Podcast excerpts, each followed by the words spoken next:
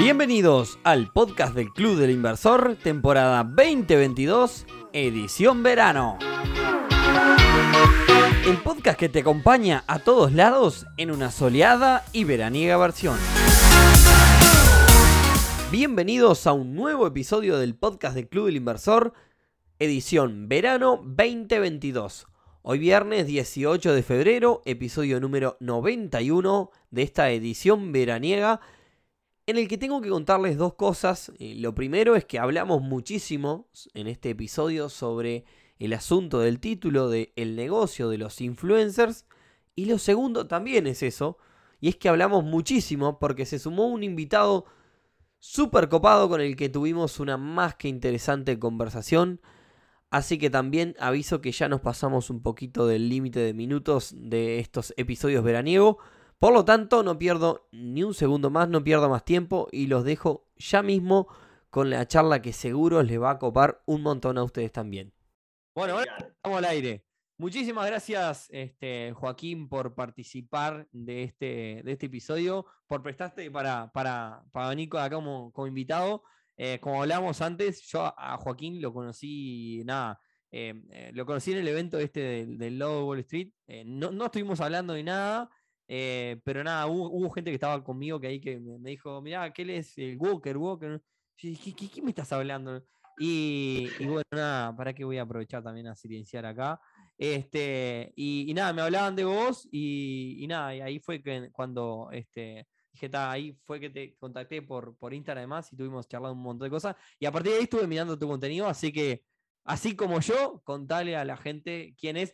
Y después contale por qué Walker, porque no tengo ni idea. Eh, este, nada, contarle a la gente quién sos. Bueno, primero que nada, muchísimas gracias Nico por la invitación. Es un placer estar acá. Yo no te conocía, pero ya, ya había escuchado del, Club del Inversor y bueno, tiene una, una linda fama. Bueno, yo soy Joaquín Walker, tengo 27 años, soy uruguayo, a lo que tengo principalmente dos negocios, eh, que uno vendemos artículos deportivos y del hogar, importamos de China y vendemos a través de Mercado Libre, por otro lado, estamos creando una marca de ropa llamada Estilo Bunker, es una ropa, una marca masculina, y que también de a poquito empezamos haciendo la ropa acá y de a poquito hemos eh, migrado a importar de China. Eh, esa más o menos a lo que me dedico, creé un canal de YouTube, estuve viviendo un tiempo en Estados Unidos, en California, y me agarró la pandemia. Cuando me fui para allá, me acuerdo que me fui en marzo del 2020. Llegué allá, eh, encantado con San Diego, doy una vuelta a manzana, cuando vengo prendo la tele, ¡pum! Llegó el coronavirus a California, cuarentena obligatoria. Estuve nueve meses encerrado. No puedo ah. creer, no puedo creer. No. Pero pará, vos, vos, te hago una pregunta, ahora ya te estoy ah, investigando tu historia un poco. ¿Vos eras conocido, entre comillas, ya cuando te fuiste? Sí. No, no tenía un canal de YouTube, no tenía nada. No, no, no. Para nada, cero. ¿Fue que empezaste más con el tema de YouTube este? Allá empecé, llegaba un momento que no sabía qué hacer, ¿viste? ya estaba lejos de las empresas. No es lo mismo, o sea, cuando uno está acá, tiene mil trabajos que a la distancia no se pueden hacer. Me estaba volviendo loco, no conocía a nadie, no tenía trabajo, no tenía nadie. Digo, algo, tengo que hacer para matar el tiempo. Voy a arrancar con un canal de YouTube. Y arranqué hablando de cómo era la vida en Estados Unidos. Yo hablaba de cuánto uh, costaba vivir en Texas, nunca había estado en Texas en mi vida, pero bueno, buscaba datos, ¿viste? Y hablaba de eso.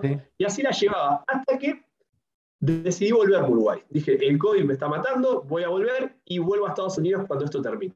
Cuando llego a Uruguay tenía que cambiar mi, mi enfoque, ¿no? O sea, yo no podía hablar de Texas, estaba acá en Montevideo, que iba a hablar de Texas. Entonces empecé a hacer contenido sobre emprendimientos. empecé a mostrar mis negocios, hice las importaciones, eh, empecé a mostrar cada vez que me llegaba una importación, qué me pasaba con los chinos, mostraba lo bueno, mostraba lo malo, y así fue creciendo el canal. Bien, eh, ¿vos en realidad te fuiste a Estados Unidos por algún motivo especial a vivir? No? Mirá, mi sueño de toda la vida era vivir en Estados Unidos, hacer negocios allá, Hollywood me comió la cabeza. Y fui para eso, no conocía a nadie, no, no tenía amigos, no tenía familiares, me bajé al aeropuerto, es más, salí al aeropuerto y no tenía wifi, no tenía ni cómo pedir un Uber, estuvo, estuvo complicado, la verdad estuvo una experiencia eh, enorme, creces, madurás un montón. Una vez se dice, ya soy maduro, ya tengo 25 años. Mentira, hasta que no estás ahí, ahí te das cuenta que hay pila de cosas para cambiar, para madurar. Y, y, no, me fui con la idea de ir a vivir. Quería poner un negocio para conseguir una visa de inversionista. la visa inversionista te la dan únicamente si vos ayudás a la economía. No podés ponerme, mira, soy consultor, atiendo en mi casa y no, tenés que ayudar a la economía. ¿Qué quiere decir? Tenés que contratar gente, necesitas un local, etc.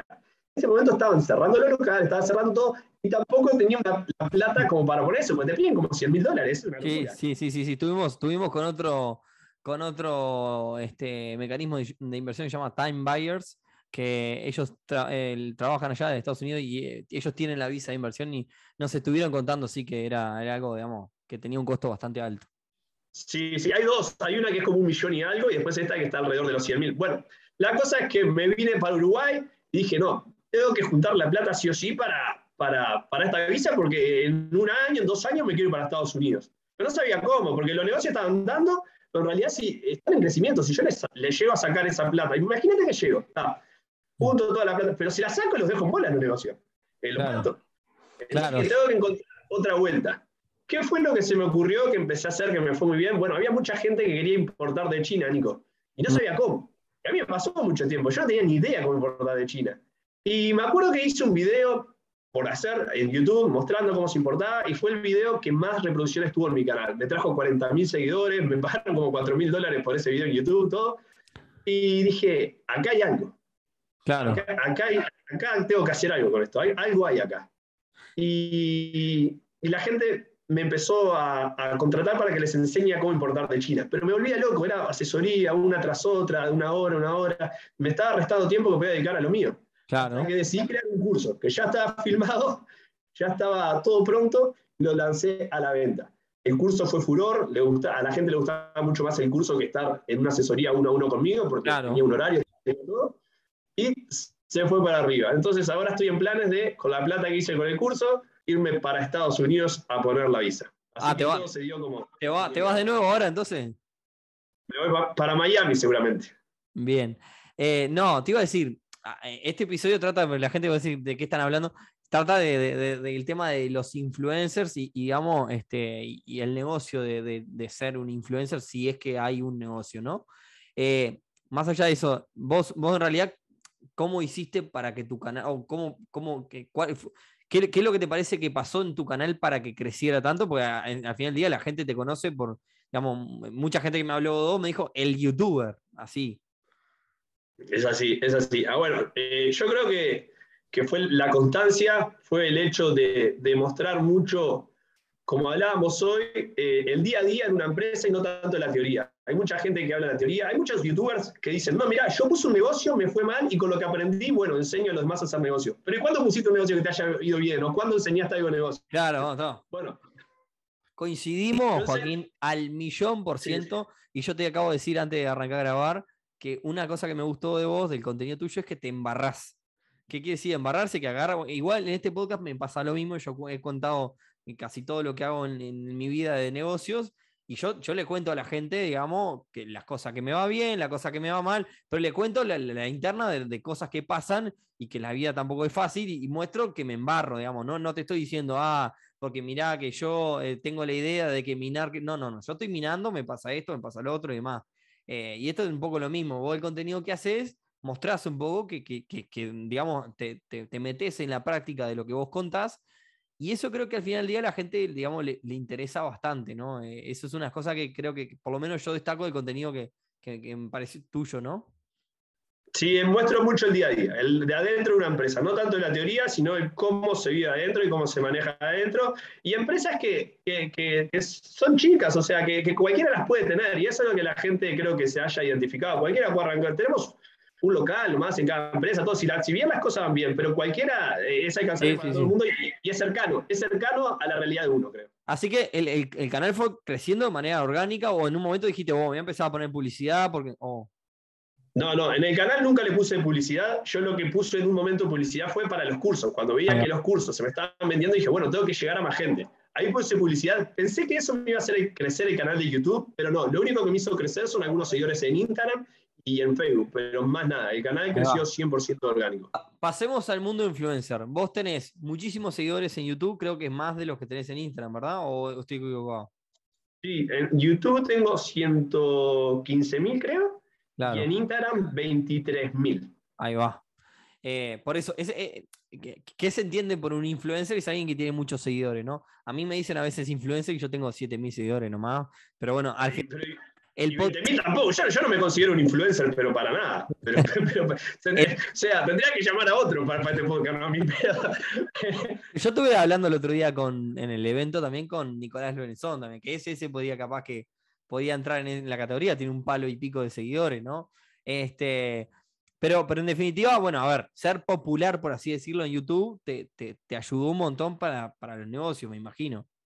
Sí, que bueno, que es la idea de este podcast y, bueno, cómo me ayudó eso en mis negocios. Bueno, la, realidad es que yo tengo dos negocios. Bueno, mega ofertas que vendemos artículos deportivos del hogar. En eso me ayuda muy poco. Hay clientes que van gracias al canal y eso, pero es poco, es un ticket de venta bajo y si me, no, me, no, me, marca la diferencia. Por otro lado, tengo estilo bunker. Bueno, en estilo bunker la marca de ropa sí me ha ayudado más, porque cada persona que va y te compra un pantalón te deja mil pesos de ganancia. Van 10, son 10 mil pesos, van, van 100, son 100. Entonces ya se siente un poco más. Eh, no te digo que, que, se podría vivir solo de, de, lo, de, la gente que me llega gracias a mi canal de YouTube, pero no. Pero en realidad el secreto de, de, tener seguidores, el secreto de tener una comunidad, no es lo que te pagan las redes sociales en sí, sino que vos le puedas vender algo a ellos, que le puedas ah. aportar un valor extra, un servicio extra y eso monetizarlo. Ahí está la clave y ahí está la diferencia entre un youtuber que solo vive de YouTube y otra persona que realmente hace dinero con, esos seguidores. Yo te puedo decir que con 100.000 suscriptores, eh, o, antes que tenía menos, generaba mucho más dinero que canales que tienen millones. ¿Por qué? Porque los canales solo vivían de lo que le paga YouTube de publicidad. Puede ser YouTube, YouTube te paga en Estados Unidos, te paga acá o acá sé que hay una complicación con, el tema de, de, estar acá, digamos, de tener la cuenta acá, por así decirlo. Hubo un tiempo que si eras uruguayo no podías monetizarla, pero hoy en día sí. Hoy mm. en día sí. Y a vos te pagan según dónde te vean, no de dónde sos. Entonces, si yo subo un video estando acá, estando allá, no importa. Lo que importa es quién me ve.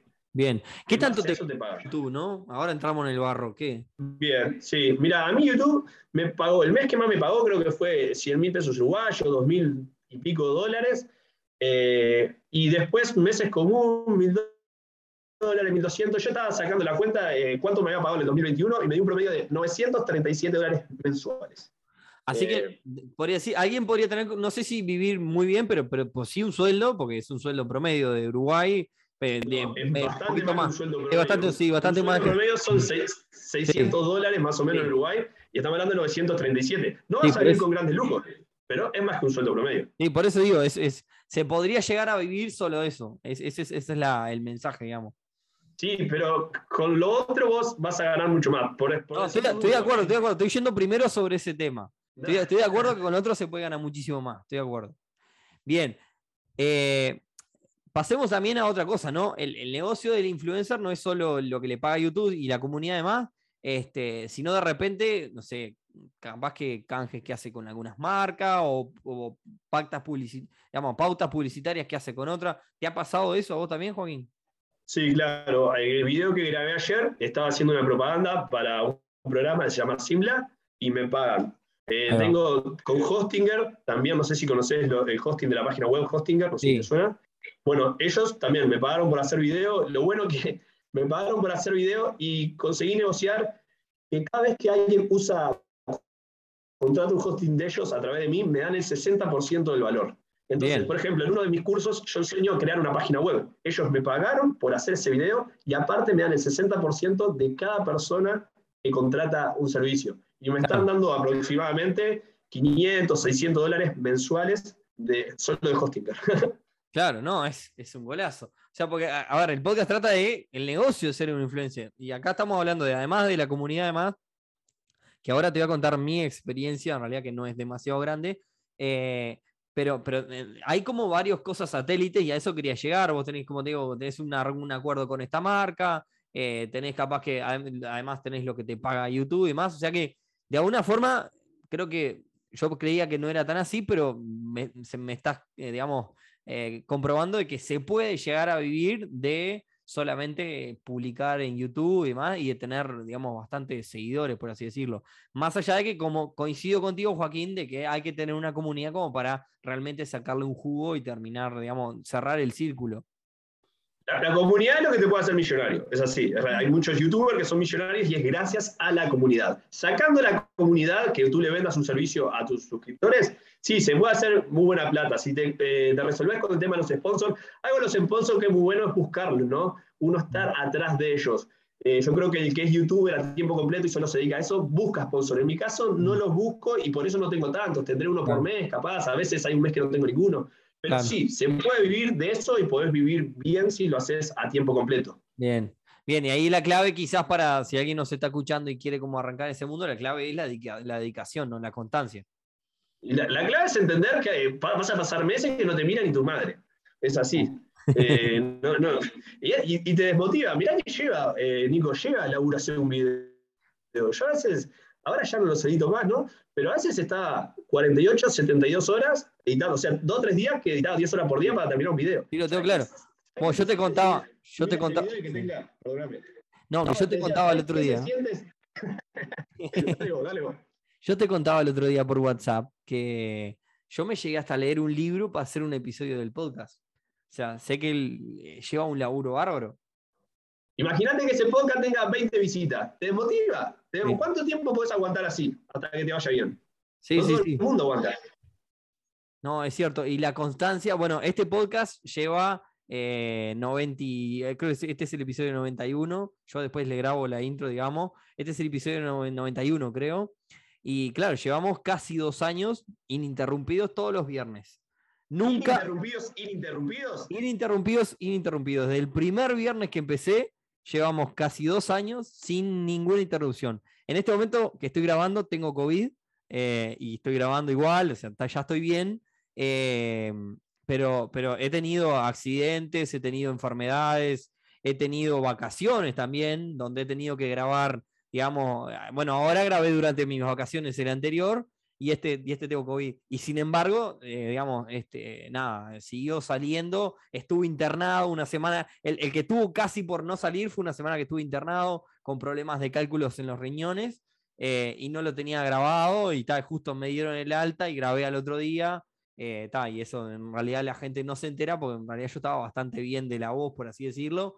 pero sí, sí, he hecho esfuerzos a toda costa por, porque no se interrumpa en ningún momento y gracias a Dios hasta ahora nunca se interrumpió el, podcast, por ejemplo. Y creo que la constancia, creo que la constancia es la clave en este caso para, para, para, que sí. Bueno, vos hablabas hoy, no te escuchan mi madre. Mi madre me empezó a escuchar, si me estás escuchando, mamá, te mando un saludo. Me empezó a escuchar eh, hace creo que un mes o menos de un mes este, y, lo que está bueno es que ahora los sábados, los, los, domingos, después de que escucha el podcast, me escribe, ay, Nico, no sé qué, qué bueno lo que hablaste, no sé qué. Claro, le digo, mamá, te lo que estaba haciendo dos años después. Pero, pero, pero bueno, sí, este, hay una persona conocida me decía, la gente se entera de lo que estás haciendo cuando empezás a salir en la tele y demás, este, o cuando tenés una repercusión y ahí realmente te dan crédito lo que estás haciendo. Tal cual. Antes, antes me decía que yo estaba loco, que estaba haciendo cualquier cosa. Este, pero en definitiva, mi experiencia, mini experiencia por este mundo influencer, que tampoco me considero un influencer, es eh, nada, hemos hecho algunos acuerdos con algunas marcas que, han servido por, porque, está porque le dejan un valor a la comunidad. Este, ejemplo, no sé, un X evento donde a la gente de la comunidad del club le interesaría ir y bueno, está ahí de repente hacemos una pauta publicitaria en las redes y demás este, porque sé que nos van a dar acceso gratis y eso va a beneficiar a la comunidad de socios que tenemos. Porque bueno, este club es una comunidad de socios por un lado privada, digamos, donde la gente paga. Hay una comunidad, que te decía, atrás de esto hay una comunidad donde la gente, digamos, paga una cuota por, por, pertenecer esta, a esta comunidad. Se nota que creo que no nos, no nos conocemos mucho porque te estoy contando la historia del club mientras grabamos. No, no, yo ya sabía, o sea, no, no, ya, ya eh, pero, pero bueno, nada, este, y, y cuando vemos que hay un beneficio tanto para los seguidores de las redes como para los socios, está, ahí sí hacemos este.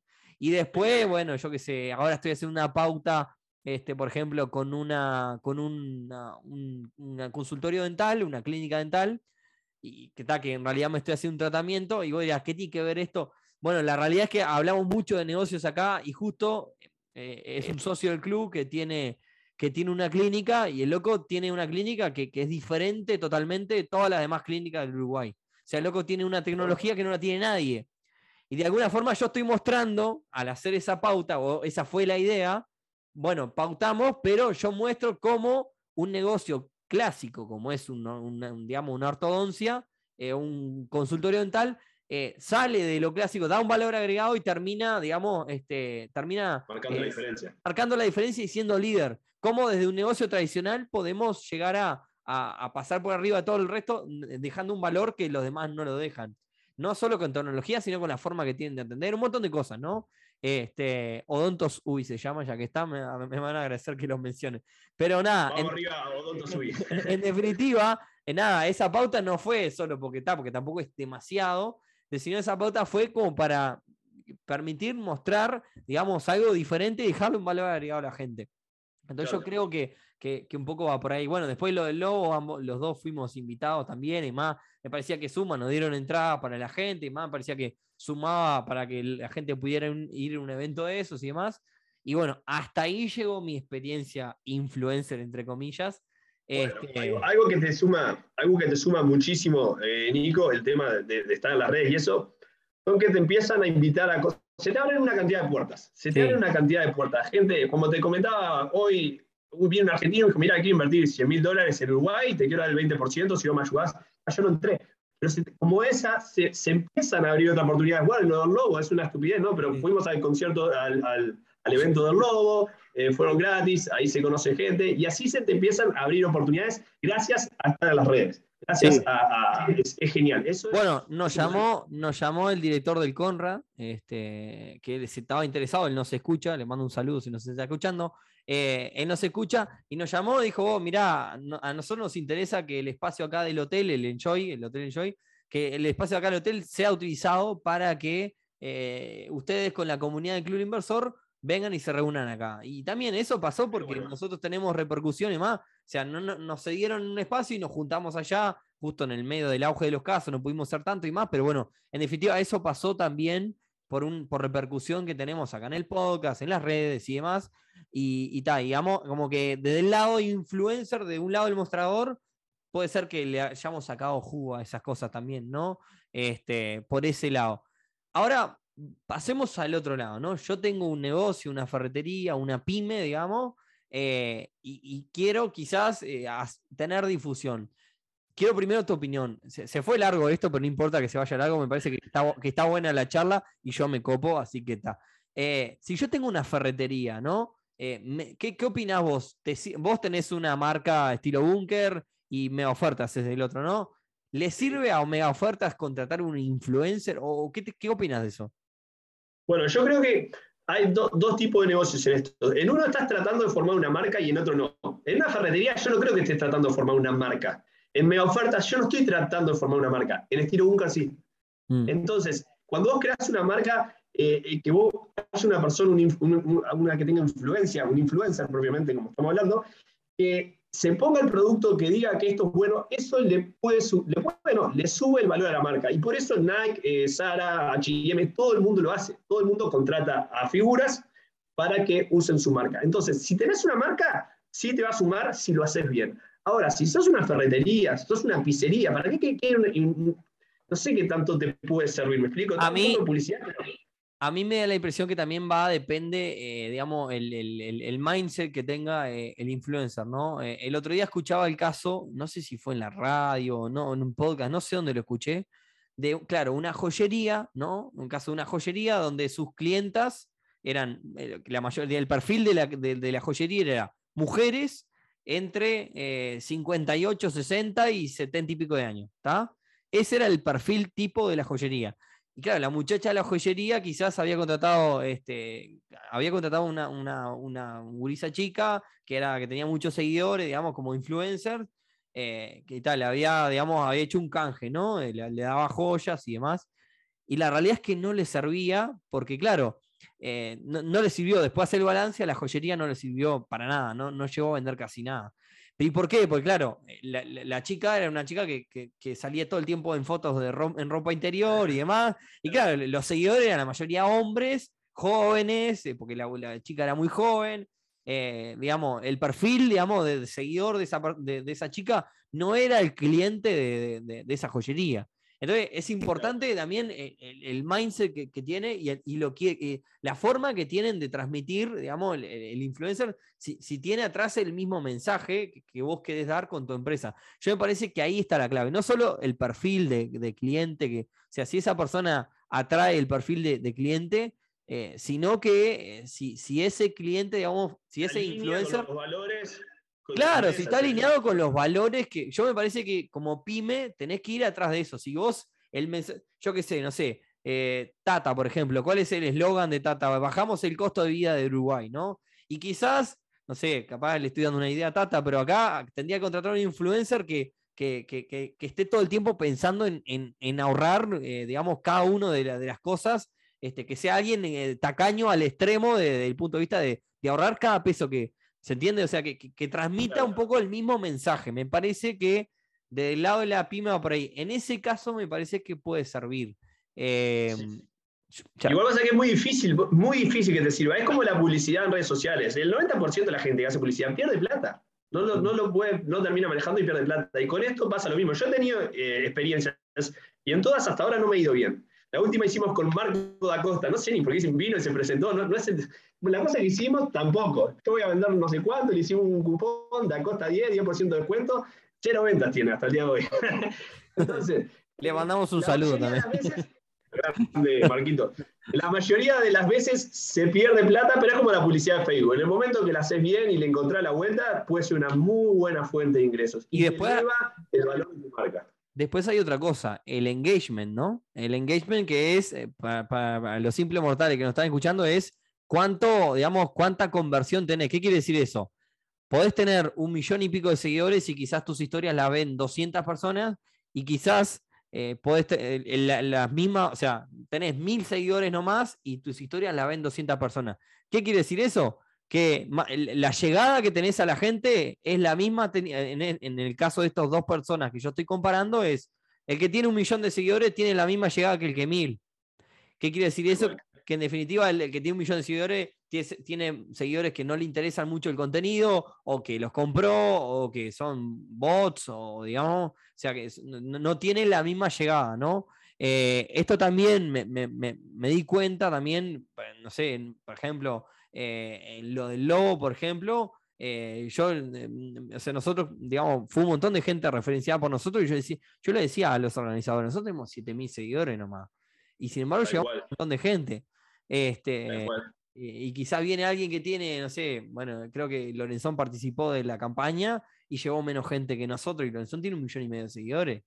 ¿Viste? No estoy desestimando los seguidores de Lorenzón, pero simplemente comparás un poco, este, digamos, que el, engagement, eso creo que también es otro factor. Tenés que medir mucho, mucho el público de la otra persona. Bueno, por ejemplo, en este, en este que tiene que ser bien que el público sea uruguayo. Por ejemplo, la mayoría de mi público es argentino. Ya, si arrancás por ahí, ya digo que no sirve. Entonces, hay mucha gente que comete el error de ver si el influencer es el tipo de cliente que nosotros tenemos. Pero no, tenés que ver si la audiencia del, del influencer es el tipo de cliente que nosotros queremos. Hay que evaluar muchísimas cosas dependiendo del rubro que vayamos a publicitar, pero muchísimas. La mayoría de las veces, como te digo, se pierde plata. Bueno, bueno, yo hablé con gente eh, para, para, hacer este episodio, yo lo, que hice en las redes es le pregunté a la gente que, que básicamente me contara un poco de sus experiencias y demás me habló mucha gente que está en la televisión hoy este, y, me contaron que, bueno, la mayoría son canjes. Digamos, canjes significa que yo te doy ropa y vos usás esta ropa y, y Y, básicamente decían, al final del día no sirve. Eh, en realidad, o sea, desde ese punto de vista no, no, no, no, no le sirve tanto, porque al final del día eso no escala, al final del día que te den todo el tiempo ropa, llega un momento que no tenés lugar para poner la ropa o que, o que tampoco te suma claro que te suman, tampoco te suma demasiado, este, y que, tal, que en realidad lo que era en plata no, no, no era tanto como para, muchos de los, no, voy a mencionar los nombres, pero muchos me, me, me, hablaban de lo mismo, ese era como el denominador común. Ahora, analizando de este lado del mostrador, me decís que tampoco te parece que sirva demasiado para una pyme, de repente contratar un micro influencer incluso, este, para, para hacer pautas. Depende, depende de qué pymes, depende de qué pymes, a qué se dedique y si están, para mí es muy importante si están tratando de crear una marca o no o algo así. Eh, si no, no, la ferretería, en el caso, ¿para qué te va a hacer una ferretería contratar? Capaz estoy equivocado, ¿no? Capaz que le, lleva la, la, ferretería a otro nivel. Pero desde mi perspectiva, eh, no te va a servir. Tenés que ver muy bien el negocio. No, bueno, eh, un poco, ya te digo, intentando armar el episodio este es un poco también el mensaje que me quedaba de dos lados, que, que no servía demasiado, pero que también era algo que estaba requete contra en auge, por así decirlo. ¿Qué me iba a decir? Hay que darle con la tecla, hay que darle con la tecla. O sea, para mí, eh, yo siento que si quiero llevar a estilo búnker a otro nivel, necesito de los influencers, necesito. Yo voy a apuntar ahora por, el jugador de fútbol, ¿no? De repente agarrar a un grisito que entró en Peñarol, en Nacional, y, hacer un contrato, algo por un año. Si se va por el Real Madrid, imagínate, lo va a buscar Nike, no, con estilo pero, pero es cuestión de buscarle. La mayoría de las veces no sirve, pero es como la publicidad de Facebook. El 90% de la gente pierde dinero, pero, pero en realidad sirve. O sea, el momento que le das con la tecla, es, por ahí el camino. Pero hay que ver. Bien. Eh, Joaquín, no te robo más tiempo porque además se hace largo y si no la gente después no, no, deja de escuchar. Eh, contarle a la gente cómo te puede ver, cómo te puede ver tu contenido y demás, este, y cómo, cómo te pueden contactar y ver tus marcas y tu negocio y más, que a la gente siempre le gusta un poco ver todas estas cosas. Venga, muchísimas gracias, Nico. Perdón si me fui por las ramas un poco. Bueno, eh, yo, mi Instagram es Walker Web. Eh, ahí me pueden seguir, es mi Instagram personal. Después mi marca es estilo Bunker. Ponen ahí en Instagram y va a salir. Y la otra es Mega Ofertas, aunque no tenemos muy atendida lo que es la red porque vendemos por Mercado Libre. Pero esos son los tres lugares donde pueden encontrar. ¿Y en YouTube cómo te pueden encontrar? En YouTube como Walker también. Walker solo. Walker W-O-K-E-R, por la duda. Y en TikTok también, que ahora me algún TikTok está. TikTok, bueno, la gente me dijo mucho, no sabéis la cantidad, lo que convierte TikTok. Le digo, yo trabajo 12, 13 horas por día. Ya no me está dando el tiempo. Aparte en TikTok, el contenido que tengo que hacer es más pavote y demás. Y no, no, no, no, no, me, está, no me está dando el tiempo para, para, abarcar todo. Así que bueno, nada. Nada, Joaquín, muchísimas gracias de nuevo por, por, participar de este episodio. Y bueno, esperemos que a todos que les haya gustado. Y nos vemos entonces el próximo viernes en un nuevo episodio del podcast del Club Ilmer. Chau, chau.